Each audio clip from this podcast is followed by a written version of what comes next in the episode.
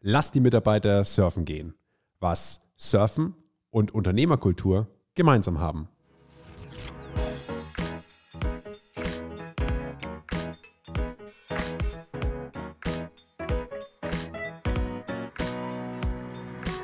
Adlerperspektive. Der Podcast der Jungadler. Und herzlich willkommen zurück äh, nach meiner ersten offiziellen Folge in der Staffel 2 der Adlerperspektive. Dabei habe ich heute einen ganz besonderen Gast. Ihr kennt ihn auch aus dem Start der ersten Staffel. Vielleicht erraten die Ersten ihn, wenn man seine Stimme hört. Hallo Mr. X, sprechen Sie. Ähm, einen wunderschönen guten Tag. Ich freue mich sehr, dass ich heute Sarah sein darf. Ähm, ich bin gespannt, was du in deiner kleinen Pause gemacht hast, der zwischen, äh, die zwischen Staffel 1 und Staffel 2 war. Ich habe gehört, darüber reden wir heute ein bisschen. Ich freue mich sehr. Ja, einwandfrei. Wer ihn jetzt natürlich erkannt hat, das ist unser lieber Simon, mein Cousin, der uns geholfen hat, äh, ja, die Adlerperspektive an den Start zu bringen. Und äh, ja, der sitzt momentan in Aachen. Das heißt, wir versuchen eine neue Technik der Tonspur-Synchronisation mit unserem Broadcaster und äh, einem iPad. Wir sind da auf jeden Fall sehr gespannt, wie es dann klingt. Ähm, aber die moderne Technik macht es möglich. Und äh, der Grund, warum wir den Podcast zusammen machen, ist ein, äh, mal wieder ein super schönes Erlebnis, was wir beide verbinden konnten. Äh, wir waren ähm, am Ende der Staffel 1 ja so weit, dass wir euch über Pause und über Erholung und Regeneration erzählt haben. Und äh, wir haben das ja super genutzt. Äh, Louis war im Urlaub und äh, ich war ebenso im Urlaub und begleitet hat mich der liebe Simon, beziehungsweise eigentlich andersrum, wenn man ganz ehrlich ist. wir waren zusammen äh, in Moyer de Plage, spricht man so richtig aus? Ich glaube schon, ja. in äh, West- oder Südwest-Frankreich äh, am Knick zu Spanien ähm, und durften surfen gehen. Äh, surfen, ja, auf den Wellen. Also ohne ein Segel, ohne einen Kitedrachen oder ähnliches. Wirklich nur ganz natürlich auf einem Brett stehend, den Wellen entlang gleitend. Ähm, und da möchten wir uns ein bisschen drüber erzählen, was es bedeutet, Urlaub zu machen und das Ganze äh, ja dann soweit mit einbeziehen, was äh, Surfen und äh, ja, Unternehmertum denn gemeinsam haben. Denn äh, ich hatte ein bisschen Zeit zu lesen und möchte euch da auch ein klasse Buch mit vorstellen. First uh, things first. Uh, Simon, ähm, was ist denn bei dir so in der letzten Zeit noch passiert? Vielleicht ein kurzer Abriss. Du bist ja momentan jetzt quasi fertig mit dem Studium und sitzt ja auch gerade an einem super spannenden Projekt. Ah, ja, genau. Ähm, genau, was, was, bei mir in letzter Zeit alles so passiert? Ähm, ich hole euch gerne einmal ab. Ich habe in letzter Zeit die Ehre, gemeinsam mit dem BDSU ähm, einen Kongress hier in Aachen ausrichten zu dürfen. Ähm, ich selber studiere ja Wirtschaftsingenieurwesen mit der Fachrichtung Maschinenbau, also eigentlich was ganz anderes. Und ähm, da ist mir vor ungefähr mehr als einem halben Jahr die Chance über den Weg gelaufen, dass ich gerade einen Kongress ausrichten darf. Äh, das mache ich jetzt gerade, das ist total viel tolle Arbeit, das ist sehr abwechslungsreich, ähm, sehr viel zu tun und damit beschäftige ich mich gerade eigentlich nonstop. Trotzdem waren wir vor drei oder vier Wochen ist das jetzt, glaube ich, her, gemeinsam, wie gesagt, schon in Moyet. Da waren Nico und ich sogar schon mal, zumindest in der Nähe. Ähm, in der Nähe ist nämlich auch San Sebastian. Damals hatten wir schon die ersten Tapas-Erfahrungen machen dürfen. Ähm, ähm, und genau, da war ich im Urlaub, es war wunderschön und jetzt ähm, geht es in zwei Wochen los mit dem Kongress. Die letzten Feinplanungen werden gemacht. Danach ist der Kongress fertig und für mich geht es dann ähm, Richtung Praktikum und dann danach weiter in den Master. Einwandfrei. Ähm, für uns ist ja bei den Jungadlern auch viel passiert, indem wir euch auch in den nächsten Folgen mitnehmen werden, äh, was wir alles geschafft haben, wie wir die Firma äh, ja wieder neu strukturiert haben und äh, uns neue Ziele gesetzt haben. Ganz wichtig ist mir aber einfach auch da diesen ja, sehr wertvollen Moment und diesen sehr wertvollen Urlaub für mich mal mit zu beschreiben. Was macht man, wenn man wirklich das ganze Jahr sehr, sehr hart gearbeitet hat und auch das Jahr davor und nicht so richtig im Urlaub war. Und äh, ja, dann wird es endlich Zeit für einen Urlaub und man macht das Ganze äh, gemeinsam mit äh, einem Teil der Familie und äh, mit komplett fremden Leuten, die man kennenlernen durfte. Äh, das, ist eine, das ist eine super spannende Mischung gewesen. Und äh, ja, auf dem Campingplatz, auf dem wir waren, ähm, direkt hinter den Dünen zu einem wunderschönen großen weißen Strand mit herrlichen Wellen, ähm, nannte sich unser kleines Surfcamp. Wie, wie war der Name, Simon? Ähm, wir haben unser Surfcamp Kleine Welle Surfcamp genannt. das hatte den Grund, ähm, dass ähm, bevor wir nach Frankreich gefahren sind, ähm, checken Surfer immer die Wellen schon ein, zwei Wochen davor. Und in Frankreich war es eigentlich komplett flat, also ähm, wirklich sehr, sehr wenig Wellen. Und die erste Woche, wo wir da waren, ähm, haben wir dem Surfcamp Kleine Welle alle Ehre gemacht und haben wirklich alle 10 cm Wellen gesurft, die an, an den Strand rollten. Ähm, danach wurde es auch ein bisschen größer, aber selbst da hat das kleine Welle Surf Camp performt, würde ich behaupten.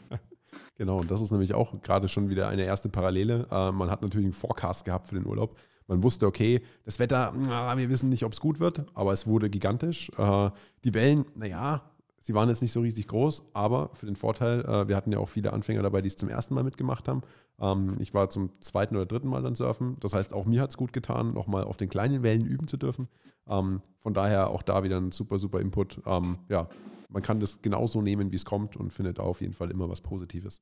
Trotzdem haben wir die Zeit genutzt, haben wahnsinnig viel Volleyball gespielt und eine neue äh, Top-Sportart für mich, Spikeball, entdeckt. Habe ich jetzt auch zum Geburtstag bekommen. Ein Spikeball Pro-Set. Yes. Äh, um damit mal so ein bisschen zocken zu können. Ähm, wir haben auch sehr, sehr viel Zeit äh, gehabt, um zu kochen und zu lesen und wirklich auch mal die Seele baumeln zu lassen, äh, sich über viele Dinge Gedanken zu machen. Und äh, ich glaube, das ist in jeder Lebenslage ganz, ganz wichtig. Äh, der Simon hat sich trotzdem, glaube ich, äh, ja, fast jeden Morgen noch in die Wellen gestürzt, um jede Welle mitnehmen zu können. Was ist da so deine Motivation dahinter? Ja, was ich voll interessant finde, ist, ähm, dass jede Person seinen Urlaub immer unterschiedlich lebt. Da ähm, haben Nico und ich ein relativ unterschiedliches Urlaubsverständnis. Also was heißt Urlaubsverständnis? Wir, wir leben den Urlaub halt einfach unterschiedlich. Nico nimmt ja gar nicht so häufig Urlaub wie ich. Für mich ist das jetzt dann doch immer so ein bisschen was regelmäßigeres. Ich versuche das ähm, während meines Studiums beispielsweise nach jedem Semester zu machen, ähm, dass ich halt im Semester halt ordentlich durch, durchziehe und dann ein, zwei Wochen halt wirklich komplett frei habe, wo ich halt auch wirklich dann ähm, irgendwie den Kopf komplett frei bekomme und neue Eindrücke bekomme. Ähm, und wenn ich dann im Urlaub bin, dann nutze ich den halt, versuche ich den halt vollumfänglich zu nutzen. Ähm, und für mich bedeutet das dann halt ins Wasser zu gehen, wenn man die besten Wellen bekommt und meistens ähm, es ist in Frankreich so, dass es morgens am windstillsten ist. Das ist, ähm, weil wenn die Sonne scheint, ähm, steigt die Luft nach oben und dann wird es windiger und so weiter und so fort. Ähm, das heißt, morgens ist es meistens windstiller, das bedeutet bessere Wellen und äh, das bedeutet schnellerer Fortschritt und das bedeutet mehr Spaß mit Freunden. Ähm, und deswegen, ähm, ja, war es mega cool, dass so viele motivierte Leute mit dabei waren und dann haben wir uns morgens immer in die Wellen geschlagen. Ähm, dann nachmittags alle zusammen richtig schön gefrühstückt, dann danach wieder ins Wasser und ähm, Spikeball gezockt, Fußball gezockt, Basketball gezockt, Volleyball gezockt, essen gegangen. Ähm, ja, war sehr, sehr cool. Das Schönste am ganzen Surfen für mich ist da aber wirklich auch, dass du ja an sich, du bist von den Wellen abhängig, aber es ist etwas, äh, du kannst es genauso machen, wie du möchtest. Also äh, ich beispielsweise habe wirklich nur die Teil, Teil, Teile der Wellen mitgenommen. Äh, ich hatte ganz oft einfach auch das Bedürfnis, Ruhe zu finden. Denn äh, Surfen, gerade für Anfänger und für die, äh, ja, die noch nicht so viel Kontakt dann mit äh, Strömung und Wellen hatten, ähm, ist es schon sehr, sehr anstrengend, am Anfang das Ganze zu üben. Und äh, da muss man natürlich wissen, äh, dass die Strömung im Surfen ja fast alles ausmacht. Ähm, und wenn man dann immer den cleveren äh, alten Mann Simon da hört, der dann ja erklärt, ja, man muss das so rumpaddeln und gegen die Strömung und hier in den Kanälen und da ist es viel einfacher, dann denkst du immer so, ja cool, das hätte ich mal vorher wissen müssen, ähm, weil ich mich hier seit einer halben Stunde abpaddel und keinen Meter äh, vorankomme.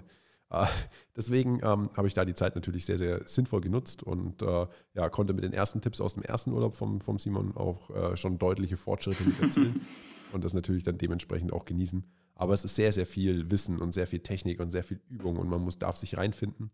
Ähm, und das ist wirklich auch wie, wie in fast allen Dingen im Leben. Äh, man übt an, an ja, an diesen Prozessen so lange, bis man sie wirklich gut kann. Und äh, wer sehr fleißig ist ähm, und wer hart genug dafür trainiert, äh, der kann im Surfen definitiv einiges erreichen. Und äh, man sieht es an dir, Simon, du bist jetzt, äh, lass mich, äh, jetzt muss ich überlegen, 24, 23? Ähm, boah, ich muss gerade überlegen, 22 hat sich ein bisschen jung angefühlt, 24 ein bisschen alt, ähm, das war genau in der Mitte 23.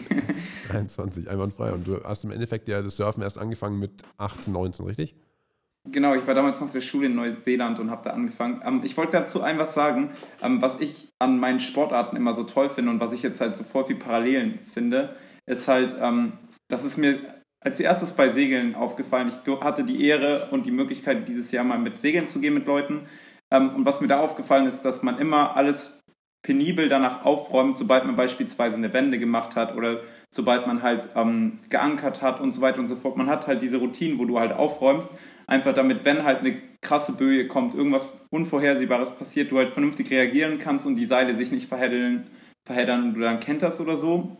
Ähm, und beim Segeln habe ich beispielsweise gelernt, dass man halt ordentlich sein musst, weil das halt sonst dich in eine Situation bringt, die lebensgefährlich sein könnte. Jetzt nicht so krass, also war jetzt nie so, dass wir in zehn, zehn Knoten oder ich weiß nicht, ob zehn Knoten viel ist.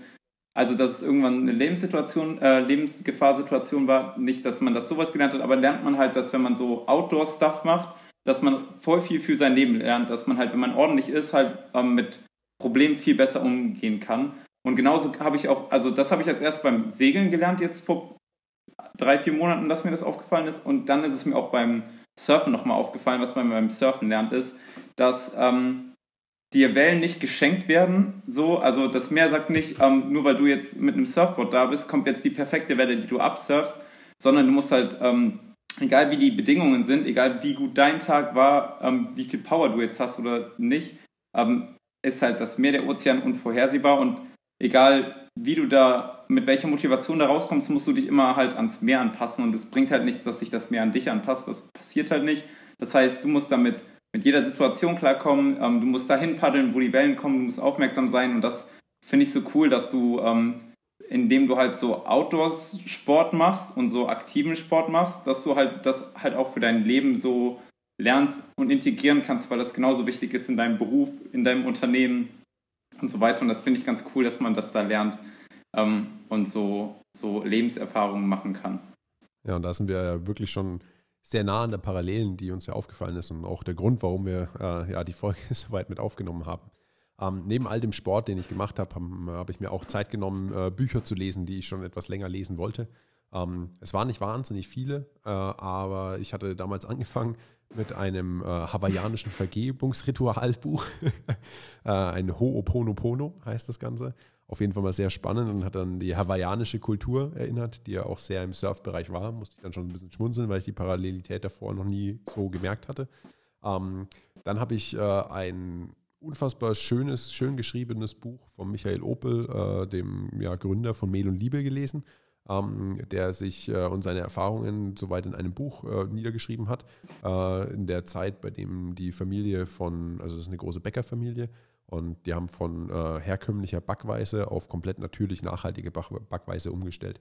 Und äh, da durfte ich mal eintauchen in diese Welt, wie damals der Umstieg war und äh, ja, wie hart das war, das Ganze dementsprechend aufbauen zu können und äh, habe dann geschlossen, habe mir das Buch vom Simon ausgeliehen äh, mit dem wunderbaren Titel, äh, ja, der auch äh, heute unsere Podcast-Folge ziert, Lass die Mitarbeiter surfen gehen. Und das fand ich relativ lustig, weil ich natürlich äh, im Urlaub war und meine Mitarbeiter nicht da waren. Und äh, ich mir trotzdem natürlich immer die Philosophie dahinter anhören möchte, worum es in dem Buch geht, warum dieser Titel so provokativ geschrieben wurde. Und das möchte ich da einfach dann so ein bisschen mit aufklären und äh, zeigen, was dieses Surfen im Endeffekt natürlich dann auch bedeutet. Und äh, wenn man mal wirklich, ich glaube, jeder von euch, der das mal gemacht hat, äh, der das kennt, ähm, wie, wie viel Aufwand das ist, eine gute Welle zu bekommen. Äh, Juli hat damals schon von gesungen mit, äh, ja, das ist die perfekte Welle.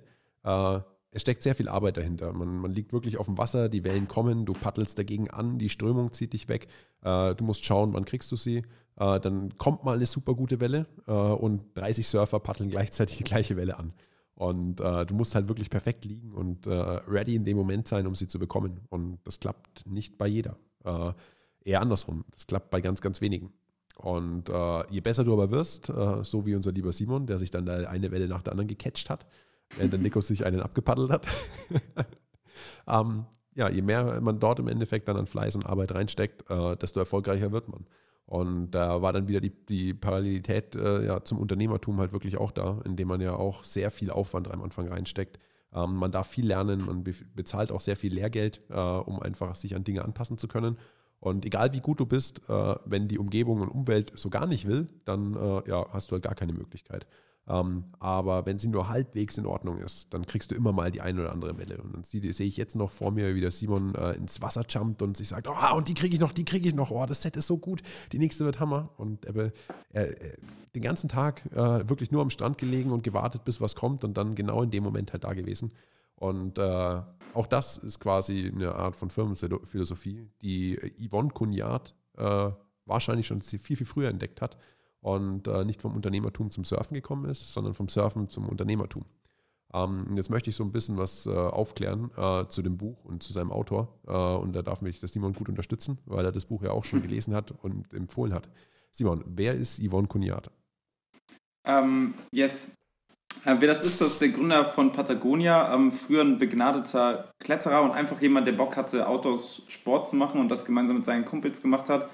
Ähm, dann ähm, daraus hat sich dann einfach entwickelt, dass die einfach Bergsteiger Equipment damals brauchten, äh, sowas wie Karabiner, Haken und so weiter und so fort. Und die haben halt einfach ähm, ja, sich das selber gebastelt, weil das ähm, damals noch nicht so viel gutes Zeug gab und ähm, die anderen Sachen auch zu teuer waren. Dann haben die halt damit angefangen und haben das dann auch mehr für Freunde mitgemacht und so wurde das immer größer mit der Zeit.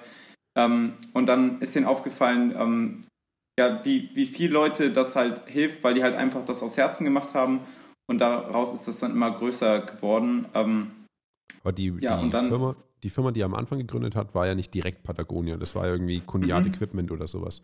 Bei dem er ja wirklich genau. vom Extremsport und von seiner Leidenschaft, die er hatte, ähm, ein Business aufgebaut hat. Und das Ganze hat sich natürlich immer weiterentwickelt gehabt.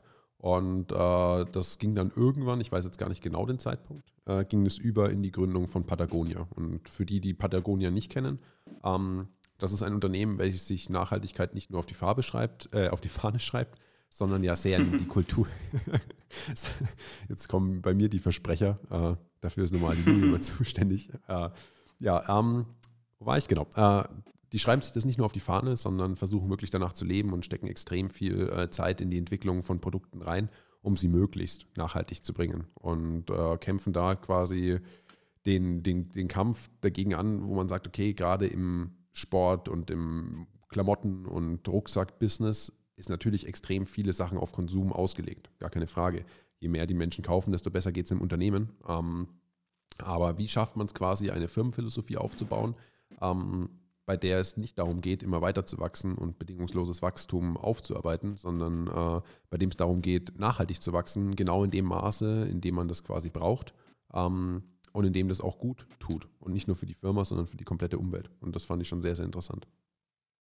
Ja, ich, ich finde ähm, total viele Sachen in diesem Buch richtig spitze und ich kann das gar nicht so auf eine Sache runterbrechen. Ähm, Während du jetzt geredet hast, sind mir mehrere Punkte gekommen, ähm, die ich auf jeden Fall später noch erwähnen möchte. Ich will jetzt erstmal mit einer Sache anfangen, weil du das ganz am Ende gesagt hattest, ähm, die sich halt diese Nachhaltigkeit auf die Fahne geschrieben haben.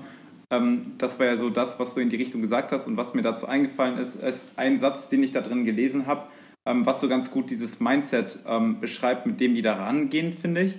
Ähm, und ein Satz irgendwo in diesem Buch steht, ähm, dass die daran glauben, dass wenn man ähm, nur das Gute und Richtige macht, das langfristig halt sich auszahlen wird. Also du hattest das beispielsweise gesagt, wenn ich eigentlich ein Unternehmen bin, versuche ich richtig viel zu verkaufen, also möglichst häufig mein Produkt zu verkaufen, damit das gut für mich ist.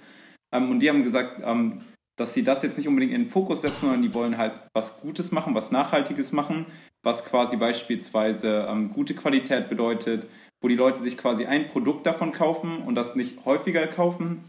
Ähm, aber die glauben halt einfach daran, dass wenn die halt Sachen gut machen, dass Leute halt davon überzeugt sind und halt langfristig in diese Marke investieren, daran glauben. Und das finde ich ist halt so eine mega wichtige Einstellung und so ein ganz wichtiger Glauben, ähm, den die halt einfach leben und ja, den ich einfach spitze finde und für mich auch so übernehmen will. Ja, und da geht es natürlich dann ein bisschen so auch um die gesamtheitliche Philosophie. Wir versuchen euch die mal so ein bisschen mit einzustellen. Ähm, es gibt zum Beispiel dann halt den Punkt, und da ist der Titel, war ich sehr verwirrt, als ich das Buch gelesen habe, weil ich am Anfang dachte, es geht sehr viel um Surfen. Ähm, mhm. Aber es ist eher so ein äh, allgemeines Gefühl, was man kriegt. Was verbindet mich in dem Moment mit dem Satz, lass die Mitarbeiter surfen gehen?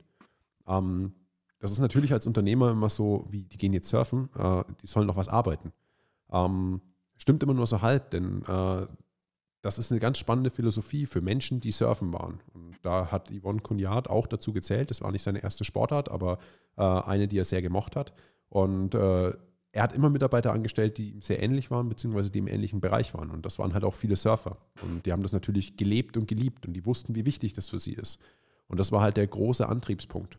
Und solange er im Endeffekt äh, seinen Mitarbeitern es ermöglicht hat, surfen gehen zu können, wenn die Leistung passt, äh, dann hat er gesam gesamtheitlich äh, gesundes System an Firma.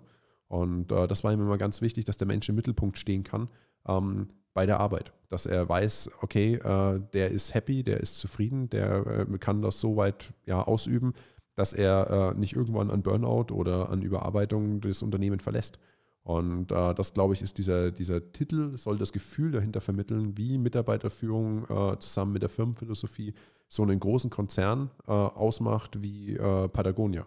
Und äh, ich glaube, dass man sich extrem viel von diesem Yvonne Cugnard abschauen kann.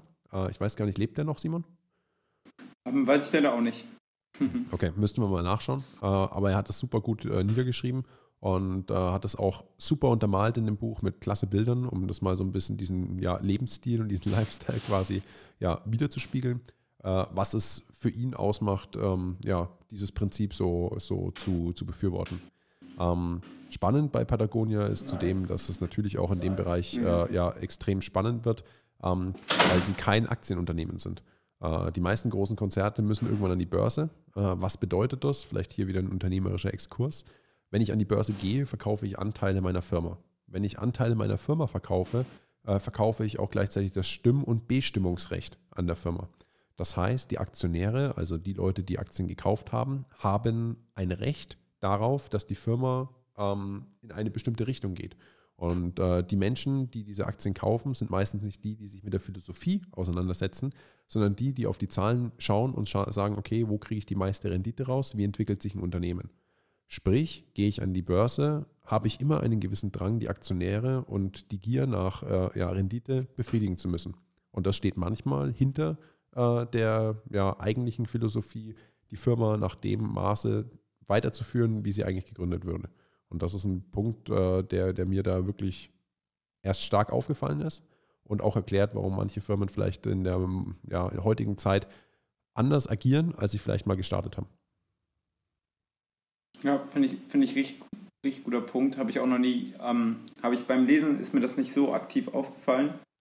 Ähm, ja, Sie haben da auch im Endeffekt nur kurz mit drüber gesprochen, ähm, haben aber gleichzeitig ja gezeigt, wie viel Interesse daran bestand, weil Sie haben es geschafft, trotz dieser Philosophie oder wegen, äh, wahrscheinlich eher wegen, äh, dieser Philosophie ein extrem erfolgreiches Unternehmen äh, zu bauen. Und ich gehe mal davon aus, dass die allermeisten äh, Patagonia kennen. Und ähm, gerade durch diesen extremen Drang dahinter, das nachhaltig mit aufzubauen, ähm, hat die Marke natürlich ein relativ großes Alleinstellungsmerkmal gehabt, weit vor dem, wo viele Firmen ähm, ja an dem Punkt waren, dass sie dieses Greenwashing betrieben haben, bei dem sie sagen, ja, wir machen jetzt alles nachhaltig und äh, recycelbar und äh, wir verwenden Meeresplastik und so Sachen, ähm, war Patagonia der Vorreiter dafür. Und äh, das ist auf jeden Fall extrem bemerkenswert, ähm, das in dem Punkt schon so weit zu sein, ähm, diese Philosophie vorantreiben zu können. Und ich glaube, dass äh, die, diese Einzigartigkeit die Firma dann so erfolgreich gemacht hat, wodurch sie es geschafft hat, wirklich viele Investoren ähm, dazu zu bringen, quasi ihnen Angebote zu machen. Nie aktiv und sie haben kein einziges angenommen. Es ist stand jetzt immer noch ein Familienunternehmen. Ähm, und das ist, glaube ich, in der Branche was Einmaliges. Wenn du jetzt ja. dir überlegst, wenn du jetzt überlegen würdest, Simon, äh, in, der, in so einem Unternehmen zu arbeiten, äh, was wäre für dich da äh, der, der, der große springende Punkt, zu sagen, okay, du möchtest bei Patagonia sein? Ja, das, das ist eine sehr gute Frage. Ähm, das ist auch was, was ich auf jeden Fall sagen wollte. Ähm, was auch mit diesem Punkt, lass deine Mitarbeiter surfen gehen, ähm, kommt. Nämlich die haben sich halt auf die Fahne geschrieben, dass die Mitarbeiter halt selber mitbestimmen können, wann sie arbeiten. Also da gibt es halt keine festen Arbeitszeiten und ähm, was auch ganz witzig ist, ähm, das wurde auch in dem Buch beschrieben, ähm, es gibt da so ein Horn, dass wenn die Wellen richtig gut sind in der Nähe von, von der Location, wo die gearbeitet sind, dann, dann ähm, haben alle Mitarbeiter, genau, dann haben alle Mitarbeiter frei gehabt und sind ähm, surfen gegangen und was ich halt wichtig finde in unserem Leben, geht es ja schon darum, halt eine tolle Zeit zu haben, guten Output zu generieren und das halt gemeinsam mit tollen Menschen gemeinsam zu machen. und ich hatte halt das Gefühl, dass ähm, Patagonia halt schafft, dir das halt zu ermöglichen, indem die halt einfach dieselben Werte haben, dass du halt dann frei machen kannst, wenn beispielsweise gerade die Wellen gut sind, ähm, gerade frischer Schnee fällt oder sowas. Ähm, das für mich finde ich voll attraktiv, dass ich dann sagen kann, okay, dann mache ich da frei, aber dafür gehe ich halt abends dann arbeiten. Also dass ich mir das halt flexibel so legen kann, wie ich will. Das finde ich einen sehr, sehr coolen Punkt, den die halt quasi machen und den die sich halt quasi auf die Fahne geschrieben haben, was halt bedeutet, ähm, quasi Freiheiten den Mitarbeitern zu geben, ähm, die, die, die das Unternehmen nicht viel kostet. Also ein Unternehmen ist ja egal, wann der Mitarbeiter arbeitet, aber solange der halt arbeitet. Und ähm, das ist ja nichts wirklich, was du halt aktiv als Unternehmen bezahlen musst, aber dafür ist die Motivation halt viel höher und das finde ich richtig, richtig cool. Ja, und da sind wir dann bei dem großen Punkt der Freiheit, ähm, sich bestimmt sein Leben gestalten zu können. Und äh, für viele Menschen ist ja wirklich Freiheit was ganz, ganz unterschiedliches, ähnlich wie Sicherheit. Und äh, Freiheit, wirklich das tun zu können, ähm, was der innere Antrieb einem quasi vorlebt, beziehungsweise wo es einen hindrängt. Das ist, glaube ich, ein Punkt, äh, der gilt in extrem vielen Bereichen des Lebens. Und äh, wenn ein Unternehmer schafft, dieses Gefühl von der Freiheit aufrechtzuerhalten, ähm, dann ist es ein ganz, ganz großer und wichtiger Punkt, Mitarbeiter binden zu können. Äh, wir unterhalten uns ja bei den jungen Adlern immer wieder mit äh, ja, Solo-Selbstständigen, mit jungen Gründern, mit äh, Unternehmern, die äh, und fragen sie natürlich auch immer, warum hast du dich selbstständig gemacht? Warum bist du raus aus deinem vermeintlich sicheren Job? Ähm, wo ging es für dich hin? Und ganz, ganz viele sagen dann äh, in dem Bereich wirklich, weil sie freier sein wollten, weil sie selbstbestimmt leben wollen, weil sie ihr eigener Chef sein wollen. Und äh, ich glaube, dass das aber in beiden Formen, sowohl im Angestellten als auch im ja, selbstständigen Dasein, funktionieren kann. Ähm, ich glaube nur, dass es in einigen Konzernen vergessen wird, dass Mitarbeiter immer auch in gewisser Weise frei sein möchten und äh, das so gestalten wollen, wie sie das vielleicht bräuchten. Und ähm, ich glaube, dass das eine sehr, sehr wichtige Kultur ist, die für das ja, gute Zusammenarbeiten in einer Firma wichtig sein wird. Ja, finde ich auch. Gut, und ähm, da vielleicht dann, um es so ein bisschen mit, mit ein, einfassen zu können, ähm, Yvonne Cognard ist ein einmaliger Mensch, der eine Firmenphilosophie aufgebaut hat und ein Unternehmen aufgebaut hat, bei dem mir jetzt kein Pendant einfallen würde, der, äh, welches in ähnlicher Reichweite oder in ähnlicher Größe agiert und gleichzeitig sich diesen Werten so treu geblieben ist. Und ich erinnere mich noch dran, wie mein Dad äh, immer gemeint hat, wo ist mein Patagonia? Hat damit immer seinen Fließpullover gemeint. Und äh, diesen Fließpullover, ich bin jetzt äh, 28 und ich kann mich noch daran erinnern, wie mein, äh, wie mein Dad das mit fünf oder sechs, als ich damals in die Schule gekommen bin, ähm, schon gerufen hat, wenn wir abends irgendwie auf die Vorheimer Keller oder so gegangen sind. Ähm, das heißt, dieser Fließpullover ist sicher, sicher weit über 20 Jahre alt.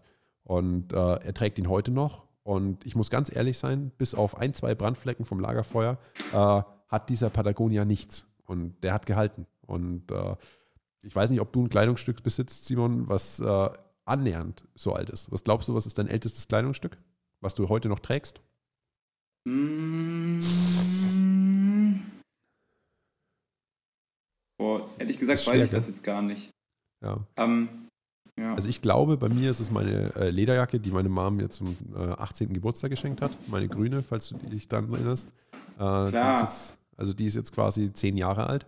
Und äh, ich trage sie wirklich immer noch sehr, sehr gerne äh, und versuche sie so weit zu pflegen, dass sie mir noch viele Jahre äh, ja, treue Dienste ja, leistet, beziehungsweise mich ja, in, in harten Tagen wärmt und in äh, in äh, ja, der einen oder anderen Situation noch sauber mit begleitet. Und äh, dieses Bewusstsein dafür, wirklich sagen zu können, okay, äh, was ist mir wichtig und äh, ja, wie möchte ich kaufen und konsumieren, äh, das ist bei mir durch dieses Buch nochmal deutlich mehr geschärft worden und äh, etwas, was ich gerne äh, auch in Zukunft mit anwende, wenn ich mich zu oder gegen einen Kauf entscheide, um da einfach ein bisschen nachzudenken. wie lange wird das halten? Ist das was, was ich vertreten kann oder was ich unbedingt brauche?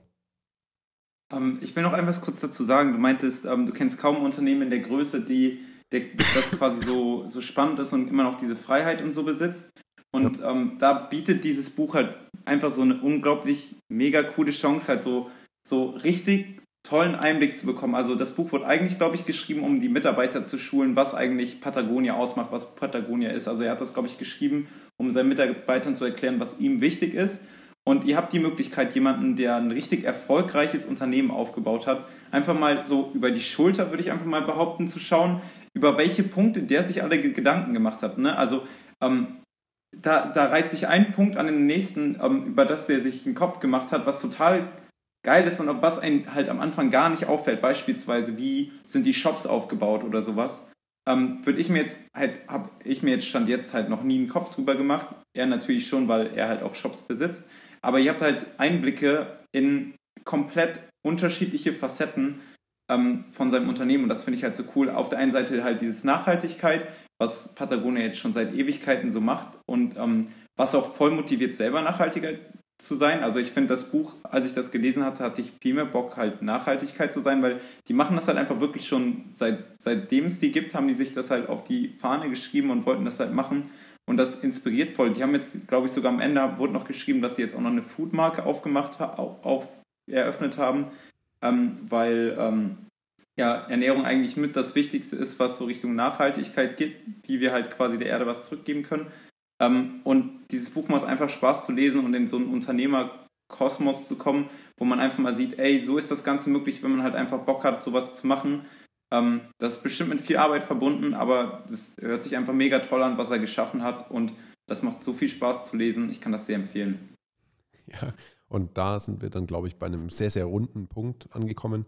Ähm, was bedeutet der Urlaub? Und warum ist es wichtig, auch mal Pause zu machen?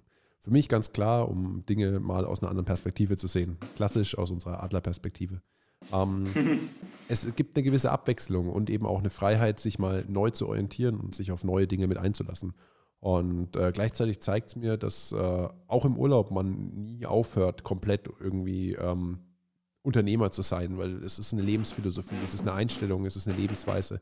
Und es war null stressig, sich die Sachen anzueignen oder zu lesen, sondern man hat es wirklich ähm, extrem gerne gemacht, weil die Zeit dafür da war. Äh, und man hat das Wissen auch ganz anders aufgenommen. Es war kein Muss, sondern ein Kann.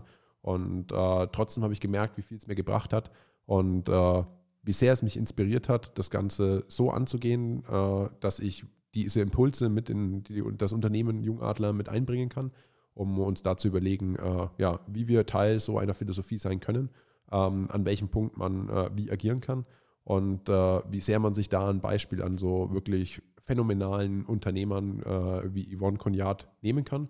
Und äh, da ist unser Entschluss auch gefasst worden, dass wir im Podcast der Adlerperspektive in der Staffel 2 auch genau an dem Punkt weitermachen möchten.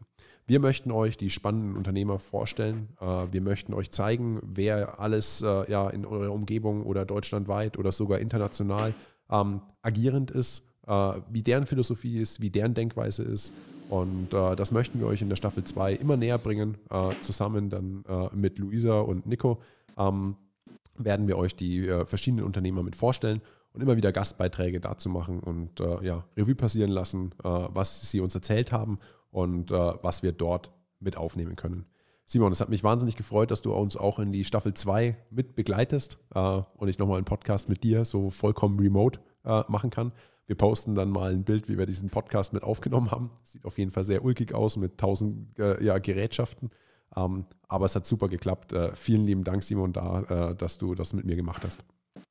Mega, ja, also mit ähm, vollkommen remote, mit sechs ähm, gleichzeitig laufenden Geräten. Ich telefoniere mit meinem Handy, nehme mit meinem iPad auf und über den Mac sehe ich den Nico.